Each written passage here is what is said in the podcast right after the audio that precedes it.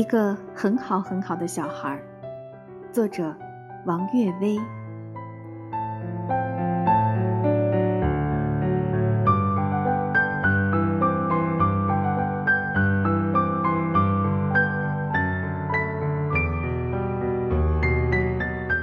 心理关怀。想到二十岁的跳跳必然不会再撅着屁股趴在走廊里捉蜗牛。也必然不会再笑眯眯地跑过来和我拥抱，而是会变得干净、体面、节制、矜持。我觉得眼下的跳跳能尽情地享受这个年纪的幼稚和顽皮，也是件挺不错的事呢。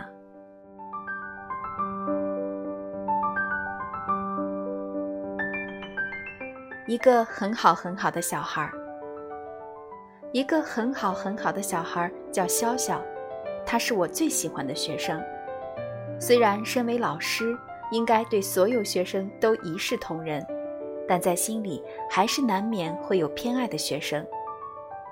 喜欢潇潇有一个重要的原因，就是他和我一样爱吃。我经常在中午和他们一起吃饭。作为一个有收入的成年人，我能买一些在小孩子们看来很奢侈的大菜，比如红烧肉或是水煮鱼之类。吃大菜得大家一起抢着吃才够味儿。然而，其他小孩总是斯斯文文的，我一再邀请，他们还是摇头说谢谢，不好意思夹老师的菜吃。这个时候，只有潇潇。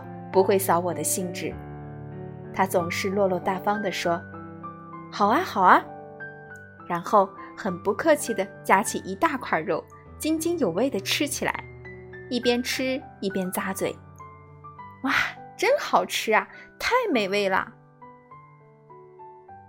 我喜欢看到他一脸满足的神情，投入地品味着每一口菜，仿佛这是世界上最幸福、最享受的事。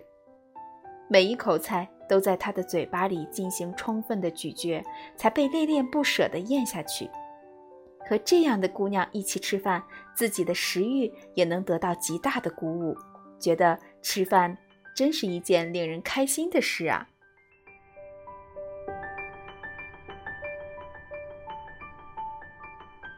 潇潇从不挑食，他喜欢每一种菜肴的味道。有时在我这里夹菜夹多了，他会有些害羞，尤其被同学取笑，他就会忍住不来夹菜。可终究忍不了多少时间，在与我们聊得神采飞扬之际，若无其事地夹上一筷子，既不显山露水，又顺理成章。我很喜欢和他分享那些好吃的小东西，比如鸭脖子啦、牛肉干啦。有时他把班级作业本送到我的办公室，我就会喊他留下来，偷偷塞给他一点小零食，并叮嘱他：就在这里吃，别带到教室去，也别告诉同学啊。他笑逐颜开，一边说着谢谢老师，一边马上撕开包装，美滋滋地吃起来。其实他本来也是个热心的小孩，很爱为我跑腿做事。但因为我的这些小贿赂，他便做得越发用心，越发起劲儿了，仿佛恨不得把所有吃的零食都化作气力回报给我似的。潇潇也是一个非常赤诚、善良的小孩，因为很爱吃，所以个子长得又高又壮。同学有时会开玩笑说他胖，他总是满不在乎的哈哈一笑，说：“我在减肥啊，并不生气。”其实他不胖，只是比较结实罢了。我倒是喜欢他这样壮壮的样子，很健康，很蓬勃。不过有时我也会跟他开玩笑，说他好大只，他就撒娇的叫起来：“哎，讨厌！老师你不要说了嘛！”一边叫一边笑。他不会对我生气，他喜欢我跟他开的这些玩笑，也很享受老师跟他的这些亲近。他也是我忠实的粉丝，我每天穿了什么裙子，换了什么鞋子，他都默默关注着。有天中午，我正在讲台上批改作业，他悄悄蹭过来，挨在我身边，看着我干活，然后说：“王老师，我发现你今天穿了红色高跟鞋。”我随口嗯了一声。他接着又说：“这双鞋你上礼拜四也穿过，礼拜二和礼拜三你穿的是黑色高跟鞋，那双比较漂亮。还有一双白色平跟鞋，你有两个礼拜没穿了。我还发现你脚后跟贴了一个创口贴，你是不是因为穿高跟鞋把脚后跟磨破了？”我停下批改，有些狼狈，有些忍不住想笑。天哪！你怎么对我了如指掌？他嘻嘻地笑起来，有些得意的样子。他有个好朋友叫小柯，开学时两个人一起来找我说想做语文课代表，我同意了。具体工作叫他们自己去协商分配。小柯比较强势，也很能干，几乎包揽了所有工作。潇潇只能给他打下手。这些情况我原先并没有关注。直到后来有一天，潇潇悄悄地来找我，对我说他想辞掉课代表的工作。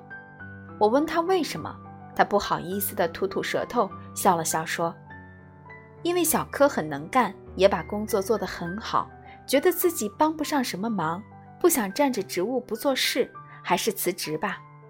不过希望我能在班级里宣布，是我要将他的课代表职务革去的。”你就说是因为我的工作做得不好吧，他恳切地对我说：“如果你宣布是我主动辞职，小柯会难受的，他会以为是他把我排挤出去的。我愿意背这个黑锅，没事的啦。”我听了这番话很感动，这个小孩有一颗多么善良又宽厚的心呢！我同意他辞去课代表工作，但在全班面前没有按他说的那样去宣布。我说：“潇潇为大家做了很多事，现在他觉得需要多花些时间在自己的学习上。我尊重他的决定，也感谢他这段时间以来的付出。”我没有把这件事的具体经过告诉小柯，只是有一次在和小柯单独聊天的时候，我对他说：“潇潇是个非常好的朋友，很值得他去珍惜。”是的，这样一个很好很好的小孩，值得他身边所有的人去珍惜，也包括我。